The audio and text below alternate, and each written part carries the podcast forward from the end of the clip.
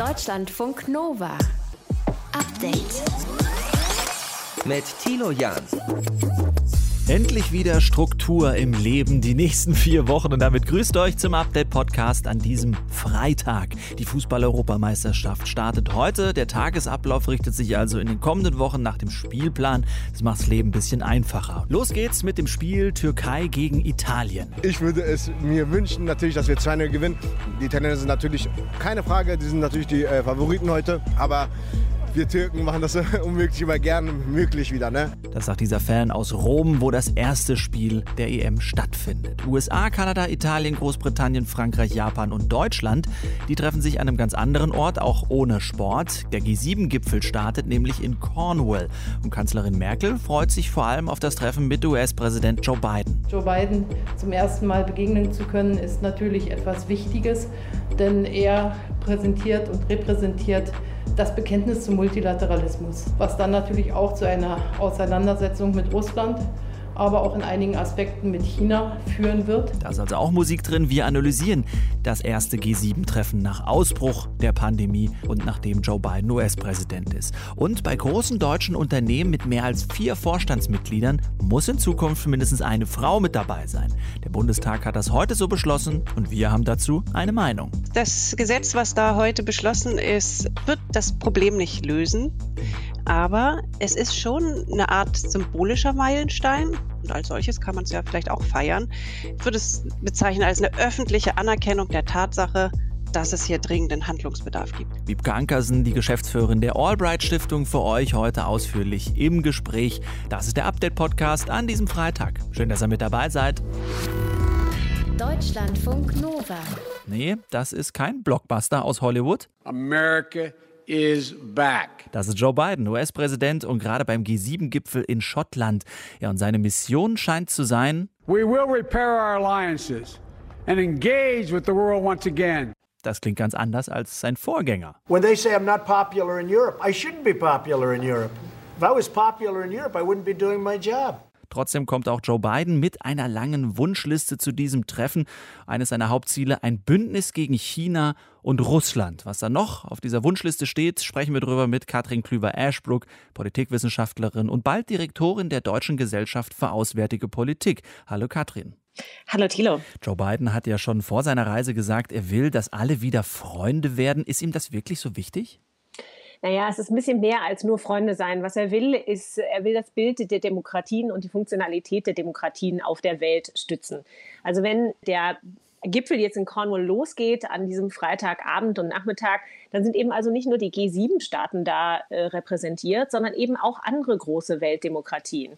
Äh, Südafrika, Südkorea, äh, die Australier sind mit dabei. Und er will also ganz demonstrativ mit Boris Johnson, so haben sie das ausgemacht, quasi diesen Schulterschluss der Demokratien verdeutlichen. Das, was Demokratien in der Welt an Innovationskraft, an Wirtschaftskraft, aber eben auch an Sicherheit leisten können müssen. Und das ist natürlich der, ja, der Seitenhieb an China und an Russland, die autokratischen Staaten, die meinen, sie könnten es besser. Hm. Was ist denn noch auf seiner Wunschliste mit dabei? Was steht drauf? Naja, zunächst einmal möchte er, also weiß er auch, dass Amerika äh, erstmal Bringschuld hat für die letzten vier Jahre. Amerika muss viel kompensieren. Das heißt, er kommt erstmal mit vielen Angeboten an die G7-Staaten, aber das werden wir auch in den Gipfeltreffen in Brüssel sehen. Er will erstmal Europa und der Welt wieder beweisen können, dass äh, ja, Amerika wieder führen kann, aber eben gemeinsam mit anderen führen möchte. Und da geht es natürlich um seine Entscheidungen, jetzt mehr Impfstoff und eben auch die Patente für den Impfstoff, aber eben auch mehr Verteilungskapazitäten für den Impfstoff möglich zu machen. Da möchte er eben von den G7-Staaten auch entsprechende Zugeständnisse haben. Und er möchte den Klimawandel jetzt beherzt zurück in das internationale Gespräch bringen. Das ist natürlich, da trifft er auf offene Türen bei, gerade auch den Europäern. Aber da geht es eben auch darum, viel Geld in die Hand zu nehmen. Denn da, wo der Klimawandel am bedrohlichsten wird, das ist natürlich im Süden der Welt, der Halbkugel. Und da muss viel noch nachgearbeitet werden. Also es geht viel auch darum, wirklich jetzt Geld in die Hand zu nehmen. Und das möchte er von den G7-Staatschefs an Zugeständnissen haben. Was glaubst du, was passiert, wenn die Partner, wenn zum Beispiel Europa die Wünsche, die Amerika hat, nicht erfüllen kann oder auch nicht will? Naja, das ist Diplomatie. Hm? Mhm. Das gehört alles zu einer normalen Verhandlung. Und wir sehen natürlich, dass zum Beispiel Gespräche um Nord Stream 2, gerade mit der Bundesregierung, nicht besonders einfach sind, aber dass da eben jetzt ein ziemlich intensiver diplomatischer Prozess läuft. Die zwei engsten Kanzlerberater waren, äh, Kanzlerinnenberater waren in den letzten paar Wochen in Washington, um sich gerade das äh, Thema Nord Stream 2 äh, vorzunehmen. Ähm, der Präsident möchte einen Sonderbeauftragten haben für Nord Stream 2 und seit heute wissen wir, die Bundeskanzlerin wird die dritte Staatschefin, die Joe Biden im Weißen Haus besucht am 15. Juli. Also auch da, wo es Differenzen gibt, wird hier, wird mit dieser Regierung Joe Biden auf Diplomatie und auf Problemlösungsansätze gesetzt. Und das, äh, ja, das passt alles zu dem, was Joe Biden der internationalen Gemeinschaft in den nächsten paar Tagen, aber eben gerade auch den Europäern nahelegen möchte. Sagt Katrin Klüver-Ashbrook, Politikwissenschaftlerin, die Staats- und Regierungschefin und Chefs der sieben großen Industrienationen. Sie treffen sich in Schottland. Deutschlandfunk Nova. Update. Ja, da sitzt der Thomas, der Michael und der Andreas bei einem Vorstandsmeeting eines deutschen Unternehmens aktuell. Eine Katja, Franziska oder Ekin sieht man in dieser Runde eher weniger an der Spitze der deutschen Firmen. Es wird sich aber ab heute ändern. Der Bundestag hat nämlich eine Frauenquote für Vorstände beschlossen. Das Gesetz zwingt große Unternehmen mit mehr als drei Vorstandsmitgliedern dazu, dass mindestens eine Frau im Vorstand sitzt. Justizministerin Christine Lambrecht spricht von einem Meilenstein. Wir haben dazu Meinung, und zwar die von Wiebke Ankersen von der Albright Stiftung. Schönen guten Tag, Frau Ankersen. Hallo. Ihre Stiftung kämpft ja seit Jahren für mehr Diversität in der Führungsetage. Haben sich heute ein Champagner aufgemacht zur Feier des Tages? Nee, das habe ich noch nicht. Wir sind in der Endredaktion unserer neuen Studie, die in der nächsten Woche erscheinen wird. Und ich okay. brauche einen total klaren Kopf. Ich kann aber äh, sagen, ich werde heute Abend noch einen Champagner vielleicht nicht, aber ein Prosecco werde ich bestimmt aufmachen, um die abgeschlossene Studie zu feiern. Ja, zur Wahrheit gehört aber auch, das Gesetz betrifft 64 Unternehmen und von denen aktuell haben 42 schon die Auflagen erfüllt. Es geht also im Endeffekt nur noch um 22 Unternehmen, nicht viel. Also doch kein Meilenstein? Das Gesetz, was da heute beschlossen ist, wird das Problem nicht lösen. Mhm. Aber es ist schon eine Art symbolischer Meilenstein. Und als solches kann man es ja vielleicht auch feiern. Ich würde es bezeichnen als eine öffentliche Anerkennung der Tatsache, dass es hier dringenden Handlungsbedarf gibt. Und ich glaube, als solches ist es auch von vielen Frauen in Deutschland gefeiert worden. Und was ich vielleicht äh, auch feiere an diesem Beschluss ist, dass wir jetzt diese Quotendiskussion hinter uns lassen können. Mhm. Deutschland hat sich da, würde ich sagen, zu lange drin verbissen anstatt das zu diskutieren, was eigentlich passieren müsste, damit nachhaltig auf allen Ebenen mehr Frauen in Führungspositionen kommen Aber können. was hätte man denn da nachhaltig besser machen können, Ihrer Meinung nach, wenn man sich an dieser Quote so verbissen hat? Ja, also interessant ist ja, dass in den Ländern, die viel weiter sind beim Frauenanteil in Führungspositionen, und das sind insbesondere die USA, da ist der Frauenanteil im Topmanagement weit mehr als doppelt so hoch wie in Deutschland, aber auch Großbritannien, Skandinavien, da gibt es keine gesetzlichen Vorgaben, weder für Vorstand noch für Aufsichtsrat. Da ist aber eine andere Diskussion geführt worden. Ähm, da sind die Unternehmen tatsächlich der Überzeugung, dass es besser für sie ist, wenn sie Chancengleichheit oder wenn sie für Chancengleichheit und Vielfalt in ihrer Führung sorgen. Was auch damit zusammenhängt, dass es in der Gesellschaft ein viel stärkeres öffentliches Bewusstsein schon gibt für Chancengleichheit und Diversität. Mhm. Und das ist ein unheimlich starker Hebel, denn da ist jedem klar in der Gesellschaft, wenn da wieder sieben, acht äh, mittelalte, 55-jährige, äh, jetzt auf Deutschland bezogen, Westdeutsche auch, Wirtschaftswissenschaftler oder Ingenieure in der Mannschaft sind und nichts anderes, dann geht da irgendwas nicht mit rechten Dingen zu. Ne? Dann gibt es da keine Chancengleichheit für all die anderen, die es ja in der Bevölkerung gibt, die da niemals repräsentiert sind. Ne? Also da fallen nicht nur Frauen durchs Raster, sondern auch Ostdeutsche, Deutsche mit ausländischen Wurzeln, die tauchen da oben überhaupt nicht mehr auf. Aber man könnte jetzt auch argumentieren und sagen, gerade weil es in Deutschland diesen gesellschaftlichen Diskurs und den Druck eben nicht gibt, aus der Gesellschaft was zu ändern, braucht man zwangsläufig ja die Quote, weil sonst würde sich ja gar nichts verändern. Ja, es gibt Leute, die sagen, Deutschland bräuchte diese Quote, weil nur, weil das so in Deutschland funktioniert, weil man gerne vom Staat gesagt bekommen möchte, was man mhm. tun soll, damit es auch wirklich ernst genommen wird. Ich glaube trotzdem, dass dieser, dass dieser öffentliche, die öffentliche Erwartungsserie, ohne die geht es eigentlich nicht, ohne dass äh, es eine breite Überzeugung in der Gesellschaft gibt, dass wir an mehr Chancengleichheit arbeiten müssen. Ja, wie, woher die, kommt die breite Überzeugung? Die ist gerade dabei, in Deutschland sich zu bilden. Also wenn Sie sich erinnern, Horst Seehofer hat 2018 seine Innenministeriumsmannschaft vorgestellt. Können Sie sich daran erinnern? Mhm. Das waren auch so, ich glaube, acht Männer in einer Reihe. Mhm. Das war das erste Mal, wir beobachten das ja sehr genau als Stiftung, das war das erste Mal, dass es so eine Art Aufschrei gegeben hat, eine Reaktion äh, auf so eine äh, präsentierte reine Männermannschaft. Und seitdem bleibt es meistens nicht mehr unkommentiert. Und das macht was. Dieses, dieses Kommentieren, dieses, wir machen das ja als Stiftung sozusagen im Großen, aber auch im Kleinen, im Alltag. Das wird kommentiert, das ist nicht mehr, es, es, es wird immer weniger normal. Mhm. Man muss nur, nur, dann hinkommen, dass das nicht gut ist. Also die, die, die genau. Feststellung ist das eine, aber die muss ja dahin münden, dass man sagt, nee, so will man eigentlich keine Gesellschaft. Welche Gesellschaft soll das abbilden? Das, das genau. muss ja genau. der zweite Schritt sein. Und da, genau. da braucht man ja einen Übergang und der funktioniert ja in Deutschland vermutlich erstmal nur über Quote. Nein, der funktioniert über die gesellschaftliche Debatte. Und das ist es ja, was ich so begrüße jetzt daran. Jetzt haben wir dieses Gesetz, jetzt können wir endlich über andere Dinge reden. Mhm. Wir haben in Deutschland diese unheimlich starke Norm von, er macht Karriere, und sie verdient ein bisschen was hinzu. Das mhm. ist total deutsch. Das ist in anderen Ländern ganz anders. Wir haben ja westliche Industrieländer miteinander verglichen, eben auch die USA dabei, ähm, Großbritannien dabei, Frankreich, Polen, äh, Schweden als skandinavisches Land. In keinem dieser Länder arbeiten Frauen so wenig wie in Deutschland, also so wenig Stunden. Das ist das, was mhm. am allerüblichsten in Deutschland ist, was auch der Weg des geringsten Widerstands ist und was der Staat auch fördert. Mhm. Ne, das ist ja auch interessant. Der Staat setzt jetzt ganz oben am Ende der Karriereleiter eine Quote. Mhm. Am unteren Ende der Karriereleiter, in der Phase, wo sich Karrieren anfangen zu bilden, die zusammenfällt mit der Phase, wo Frauen Kinder kriegen, gibt es mit dem Ehegattensplitting einen ganz starken Anreiz in Deutschland, dass man sich als Paar Familien und Erwerbsarbeit eben nicht partnerschaftlich 50-50 aufteilt, sondern dieses Ehegattensplitting kommt aus den 50er Jahren und belohnt genau dieses 50er Jahre Modell. Er geht den ganzen Tag arbeiten und macht Karriere und sie ist zu Hause oder macht so ein bisschen was. Und das ist natürlich völlig überaltet. Ne? Also und mhm. da, da sollte der Staat seine Instrumente vielleicht auch mal ähm, in eine Richtung ausrichten und konsequente Anreize setzen und dieses Ehegattensplitting reformieren oder abschaffen. Also der Männerclub an der Spitze deutscher Unternehmen muss kleiner werden. Die Große Koalition hat dazu heute ein Gesetz erlassen. Das Gesetz zwingt börsennotierte und paritätisch mitbestimmte Unternehmen mit mehr als drei Vorstandsmitgliedern mindestens eine Frau im Vorstand zu haben.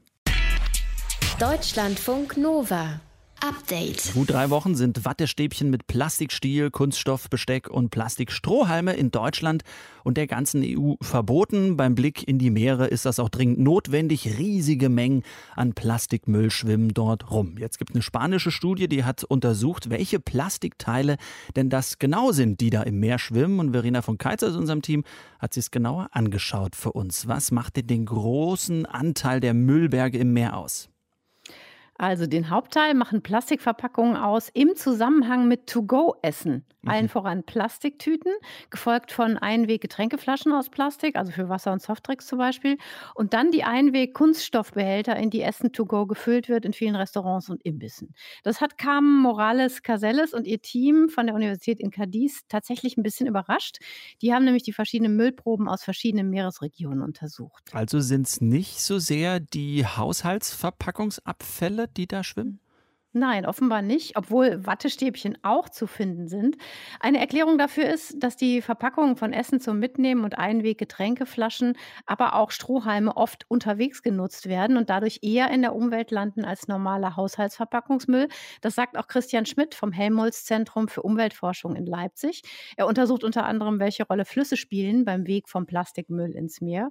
Und er sagt, dass solche To-Go-Verpackungen zum einen achtlos in die Gegend geworfen werden, aber zum anderen auch auch. Selbst wenn man jetzt seinen To-Go-Kaffeebecher in einen Abfallbehälter wirft, dass die oft nicht geschlossen sind und oder auch sehr voll sind und dass durch Wind oder wütende Tiere Material mobilisiert wird, was am Ende in der Umwelt landet also auch wenn du guten Gewissens das in Müll schmeißt, draußen, ne, kannst du eben doch irgendwie mhm. von da in den nächsten Fluss gelangen und weiter ins Meer schwimmen. Jetzt hast du ja gerade gesagt, Wattestäbchen sind auch zu finden in, in den Meeren. Wie kommen die denn in den Fluss oder ins Meer dann rein? Auch weil Leute die draußen in der Gegend einfach wegwerfen? Nein, das nicht. Das sagt auch der Hydrogeologe Christian Schmidt. Die trägt man jetzt nicht draußen mit sich rum. Oder ich kenne zumindest niemanden, der mit einem Wattestäbchen im Ohr oder in der Nase draußen rumläuft. Die nehmen nämlich einen anderen wichtigen Weg und das ist über die Toilette und die Kanalisation.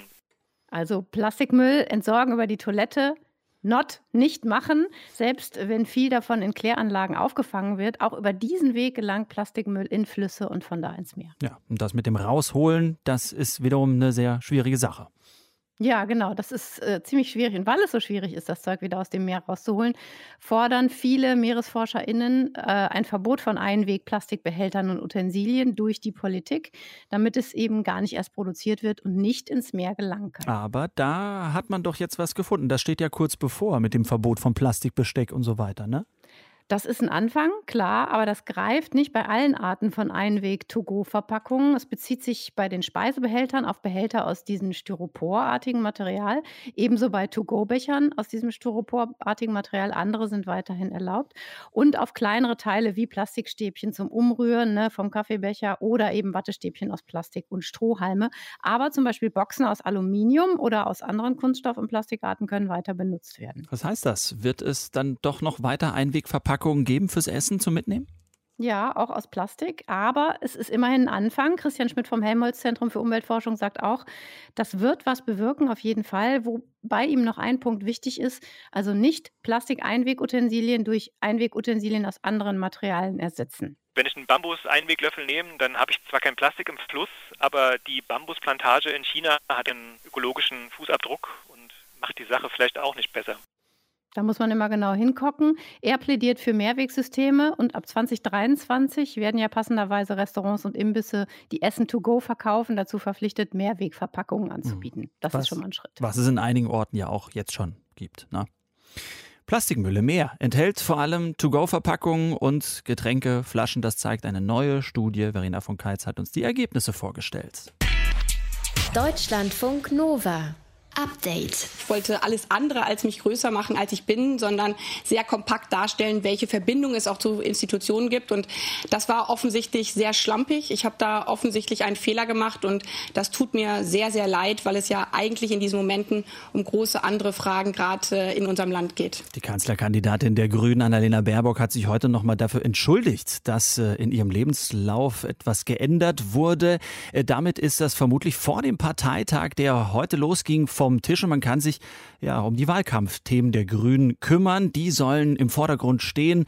Aber da gibt es auch dicke Luft. Mit der Basis bisher sind schon 3000 Änderungsanträge am Entwurf der Parteiführung eingegangen. Schauen wir es uns an. Ann-Kathrin Büsker berichtet vom Parteitag für uns. Ann-Kathrin, allein 900 Anträge drehen sich um die Klimapolitik. Was sind da die Knackpunkte? Naja, grundsätzlich, ob die Vorgaben noch strikter sein müssten. Davor hat allerdings beispielsweise der ehemalige Parteichef Cem Özdemir in einem Zeitungsinterview gewarnt, nach dem Motto, man dürfe niemanden abschrecken. Es gibt sehr viele Anträge, ein paar von denen sind jetzt gebündelt worden, zum Beispiel zum höheren CO2-Preis. Da ist die Forderung, ab 2022 solle dieser 80 Euro betragen und dann jährlich um 15 Euro steigen. Das würde fossile Energieträger teurer machen. Der Vorstand sieht eigentlich einen Preis von 60 Euro vor für das das äh, Wahlprogramm. Es gibt dann auch einen Antrag zu einem vorgezogenen Ausstieg aus dem Verbrennungsmotor schon 2025 und eine Forderung nach einem Tempolimit von 70 Stundenkilometer außerorts. Das sind jetzt Sachen, über die debattiert und abgestimmt wird. Das heißt allerdings jetzt äh, nicht nur, weil diese Anträge gestellt werden, wird automatisch das Programm radikaler. Die Grünen diskutieren halt gerne über Inhalte und entsprechend ist das ziemlich normales Parteitagsgeschehen. Bei welchen Themen wird es denn vermutlich so richtig kontrovers? Ja, ich weiß gar nicht, ob es so richtig kontrovers wird, weil, wie gesagt, sie streiten halt schon gerne und ich habe jetzt im Partei, also in, in, den Änderungsanträgen auch nichts gesehen, wo äh, jemand sagen würde, sag mal, hast du noch alle Nadeln an der Tanne? Es ist eigentlich alles schon innerhalb der Leitplanken der Partei, das muss man schon dazu sagen. Die grüne Jugend bringt schon so ein paar Sachen mit, die durchaus Diskussionsstoff bringen, insbesondere, wie gesagt, im Bereich der Klimapolitik, aber die wollen eben auch die soziale Frage noch mal stärker in den Mittelpunkt rücken. Bezahlbarer Wohnraum ist ein Thema dabei dabei, aber auch die Erhöhung von Hartz IV. Mhm. Steckt denn dahinter auch ein Konflikt zwischen den Linken, denn so äh, habe ich die grüne Jugend verstanden, und eher der Mitte zugewandten Grünen? Na, das ist, glaube ich, eher eine Debatte über unterschiedliche Schwerpunktsetzungen und über Details von Politik.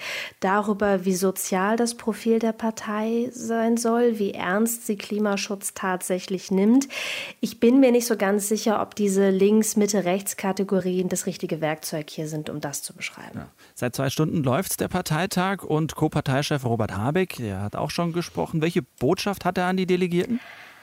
Er bemüht sich, Zuversicht zu zeigen und sich auch kämpferisch zu geben. Abgeleitet hat er das von einem Treffen heute Morgen mit der belarussischen Oppositionsführerin Svetlana Tichanowskaja. Mit der hat er über Freiheit gesprochen und wie es gilt, diese politisch zu verteidigen und wiederherzustellen. Da zieht er eben Ableitungen auch für Deutschland. Und ja, Freiheit war im Prinzip so der große Begriff seiner Rede, weil das bestehende System zum Beispiel in der Landwirtschaft Menschen unfrei mache, weil sie nicht mehr selber entscheiden können, wie und was sie produzieren reduzieren, weil der Druck des Marktes so stark sei. Abgeleitet vom Urteil des Bundesverfassungsgerichts zum Klimaschutz. Da hat Habeck klargestellt, Klimaschutz ist für ihn eben auch Freiheitsschutz. Und er ist auch eingegangen auf den Gegenwind, den die Grünen zuletzt in Debatten bekamen, hat weiterhin den Zusammenhalt betont und man werde sich nicht beirren lassen. Wir werden vielleicht diesen Kampf verlieren, aber wir werden niemals diesen Kampf aufgeben, für Veränderung, für die Breite der Gesellschaft zu streiten. Denn es sind nicht wir Grünen, die die Veränderung herbeiführen. Die Veränderung ist nur möglich mit der Mehrheit der Menschen in Deutschland. Deutschland. Außerdem hat er dann nochmal betont, dass Klimaschutz eben auch nur mit sozialer Gerechtigkeit einhergehen kann aus seiner Sicht. Er hat das Instrument des CO2-Preises nochmal betont, eine Grundsicherung für Menschen gefordert für die Zeit der Transformation, damit Menschen, wenn sie ihre Jobs verlieren, zum Beispiel, weil ihr Betrieb dicht gemacht werden muss, wegen des Klimaschutzes, ja. weil er fossile Energien beispielsweise vertreibt, damit sie beim Jobverlust nicht auch ihre Würde verlieren. So war seine Wortwahl. Wie geht es denn jetzt weiter? Morgen, übermorgen steht das ja auch noch an. Hm, genau, das gesamte Programm wird durchdiskutiert in seinen Kapiteln. Morgen wird dann auch das Spitzenduo bestätigt, damit also auch Annalena Baerbock als Spitzenkandidatin. Sie wird dann morgen noch mal eine Rede halten und am Sonntag ist dann Winfried Kretschmann, Ministerpräsident von Baden-Württemberg, als Redner dabei. Der Sonntag steht dann ganz im Zeichen von Außenpolitik und abschließend gibt es dann noch mal eine Debatte über den Titel, ob in dem Wahlprogramm tatsächlich auch das Wort Deutschland im Titel enthalten sein soll. Wird also spannend und inhaltlich heute Abend äh, erstmal der Klimaschutz dran. Bei den Grünen an Katrin Büsker war das für Deutschlandfunk Nova vom digitalen Parteitag. Deutschlandfunk Nova. Update. Ja, und heute geht's los. Die Europameisterschaft. Vier Wochen lang dauert das Turnier im besten Fall. Und das bedeutet natürlich für die Teams auch alle hängen sehr, sehr dicht zusammen. Bei der deutschen Mannschaft hat Teammanager Oliver Bierhoff das so eingeteilt. Wir haben die Spieler mit den sieben meisten Länderspielen als Kapitäne ernannt und äh, dann hat man untereinander noch ausgelost, teilweise hier und da auch getauscht, dass eine gute Verteilung ist innerhalb der Häuser. Ja, und dann wird natürlich alles mit der Mannschaft geteilt. Und wenn man das nicht mag, entsteht schnell ein Lagerkoller. Wie kann der verhindert werden? Darüber spreche ich mit der Weltraumpsychologin Alexandra Hofmann. Sie hat eine Mars-Mission betreut und weiß, was mit Menschen passiert, die lange Zeit auf engem Raum verbringen müssen. Alexandra, ab wann würdest du von einem Lagerkoller sprechen? Also ich würde von einem Lagerkoller ab dann sprechen, wenn Menschen in einem räumlichen Kontext ähm, Dichtestress wahrnehmen. Und ähm, Dichtestress, das bedeutet, dass Menschen das Gefühl haben, dass der Raum, den sie für sich selber zur Verfügung haben, zu wenig ist. Für uns äh, Westeuropäer, da gibt es so ähm, Messungen, dass wir so eigentlich so 30 bis 40 Quadratmeter so zur eigenen Verfügung gerne hätten, auf denen wir uns frei ausleben können und wo wir eben nicht wollen, dass dauernd andere Leute rein oder raus oder durchkommen und wir den Raum für uns selber gestalten können. Und wenn das so nach einer Weile nicht mehr stattfindet, weil man zum Beispiel sein Zimmer teilen muss oder ähm, auf engem Raum irgendwo mit einer Mannschaft unterwegs ist, und dann kann es eben dazu führen, dass Leute auf diesem wenigen Platz sehr gestresst reagieren, nervös werden, auch mal aggressiv werden, ähm, müde davon werden und dann kann man von Lagerkoller sprechen. Ich gehe jetzt mal davon aus, dass der Platz reicht bei der deutschen Nationalmannschaft und üppig ist und die Häuser nicht äh, zu viel besetzt. Aber das Momentum vier Wochen, die die am Stück dann zusammen sind, im besten Fall bei diesem Turnier, besteht denn da eine große Gefahr, dass man einen Lagerkoller kriegt?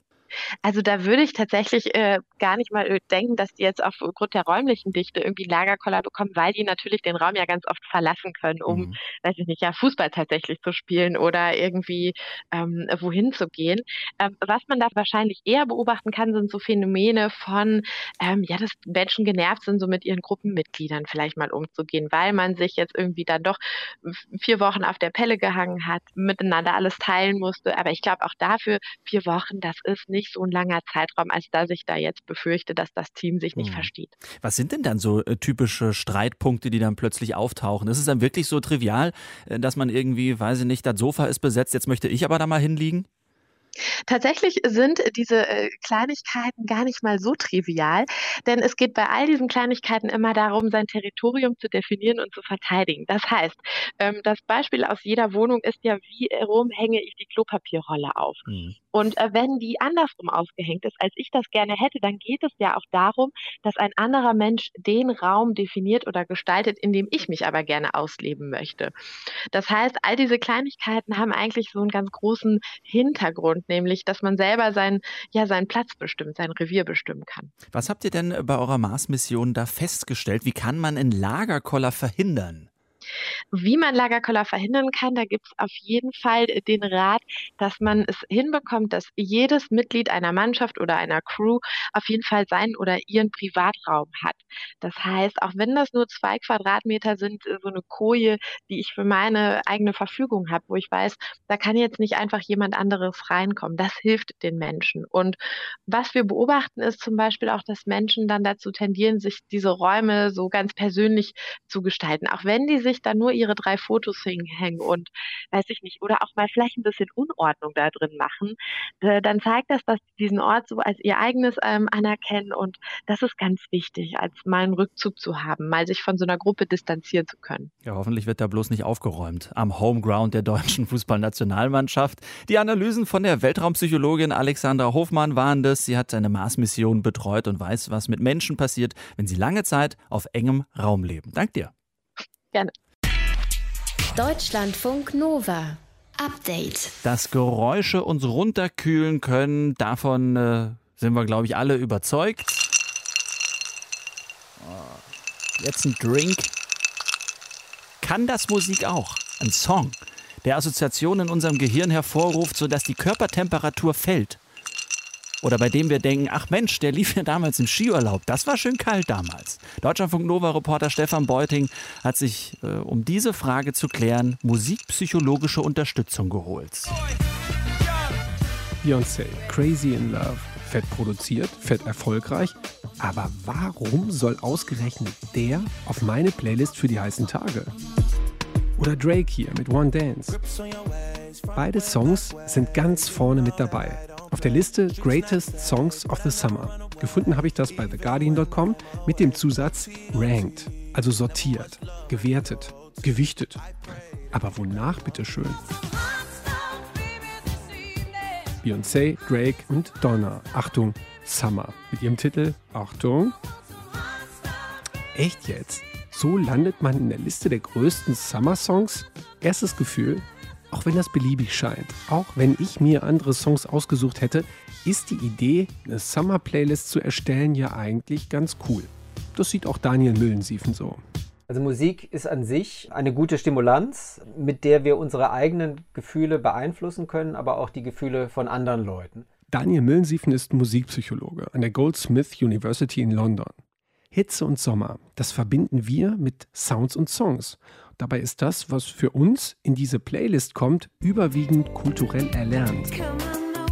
Musik ist viel mit Jahreszeiten verbunden. Das trifft für den Winter und Weihnachten genauso zu für den Sommer. Und es gibt eben so Zyklen, wo man gelernt hat, gewisse Musik damit zu assoziieren. Jetzt im Sommer sind es eben die Sommerhits, die besonders leicht und fröhlich sind und die so ein äh, positives Lebensgefühl ausdrücken oder verstärken. Auf die Sommerplaylist kommt also all das, was unsere Peer Group mit Sommer verknüpft. Tja, das Problem ist, dann äh, landen aber selten neue Songs drauf. Und außerdem, wenn Musik Gefühle verstärkt, kann sie dann nicht auch ein bisschen für Kühle sorgen? Dann wäre doch der perfekte Sommer-Soundtrack ähm, eher so Wintermusik. Dass man gelernt hat, zum Beispiel gewisse Instrumente mit äh, äh, oder gewisse Stücke mit Winter und Weihnachten zu assoziieren, wie den Nussknacker oder Vivaldis ähm, Winter äh, etc., weil die eben immer in diesen Zeiten gespielt werden. Und oft benutzen diese Stücke dann auch teilweise diese äh, universellen Assoziationen, um diese semantischen Assoziationen stärker auszudrücken. Da ist die Erinnerung an den Nussknacker oder die Eisprinzessin. An kleine Glöckchen, metallisch klirrende Sounds. Wenn ich die nun weiter verwende, wie das hier das Johann Strauss Ensemble macht, in dem Stück, das wir gerade hören, Titel Glacier, also Gletscher, können mich dann einzelne Sounds runterkühlen? Zumindest können sie mir helfen, bestimmte Situationen besser auszuhalten. Also das war eine Studie, die wir vor ähm, einer Reihe von Jahren in London durchgeführt haben. Ein Behälter mit Eiswasser. Probanden, die ihre Hand reinhalten sollen. Manche Leute haben das in äh, Stille gemacht, das heißt konnten sich nicht irgendwie ablenken durch einen externen Reiz. Manche haben dann eben eine bestimmte Art von Musik äh, bekommen, die wir ihnen vorgespielt haben. Keine Sommerhits, eher so ein Ambient-Zeug, Fahrstuhlmusik. Ja, so grob dieses stilistische Genre war das, ja. Und der Effekt? Musik half dabei, die unangenehme Situation besser auszuhalten. Mit Musik konnten die Probanden länger die Hand im Kübel lassen. Und das scheint ein ganz einfacher Ablenkungseffekt zu sein, dass man irgendwie noch einen anderen Stimulus hat, auf den man sich konzentrieren kann, der die Aufmerksamkeit von diesem unangenehmen äh, Eiswasser wegnimmt. Und was bei Eiswasser klappt, das müsste dann ja auch bei schwüldrückender Hitze helfen. Den universellen Klang für kalt, den gibt es zwar nicht und den gegen heiß auch nicht. Wenn wir aber bestimmte Songs oder Sounds mit Kälte verbinden, dann ist das eine gute Möglichkeit, durch heiße Tage zu kommen. Ganz allgemein hilft uns Musik in ganz vielen Lebenslagen. Welche allerdings exakt zu welcher passt, das sagt Müllensiefen, sei super individuell. Da ist jeder von uns eigentlich selber versierter Musikpsychologe, weil die meisten Leute schon wissen, was ihnen am, am besten tut in welcher Situation. Deutschlandfunk Nova. Update. Montag bis Freitag, immer zwischen 18 und 20 Uhr. Mehr auf deutschlandfunknova.de.